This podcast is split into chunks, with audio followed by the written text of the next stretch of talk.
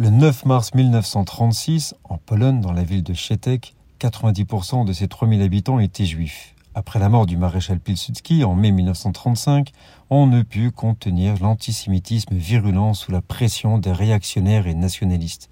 Une série d'émeutes sanglantes a éclaté contre les étudiants juifs des universités et contre les petits commerçants juifs, considérés comme des concurrents par les paysans appauvris qui avaient été poussés à chercher un moyen de subsistance dans les villes.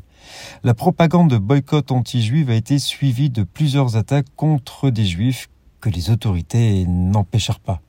C'est dans ce contexte de forte tension qu'un pogrom a éclaté ce jour, le 9 mars 1936.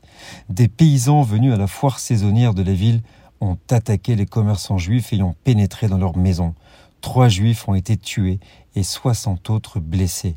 Les juifs ont organisé un groupe d'autodéfense et dans les affrontements, un Polonais a été abattu.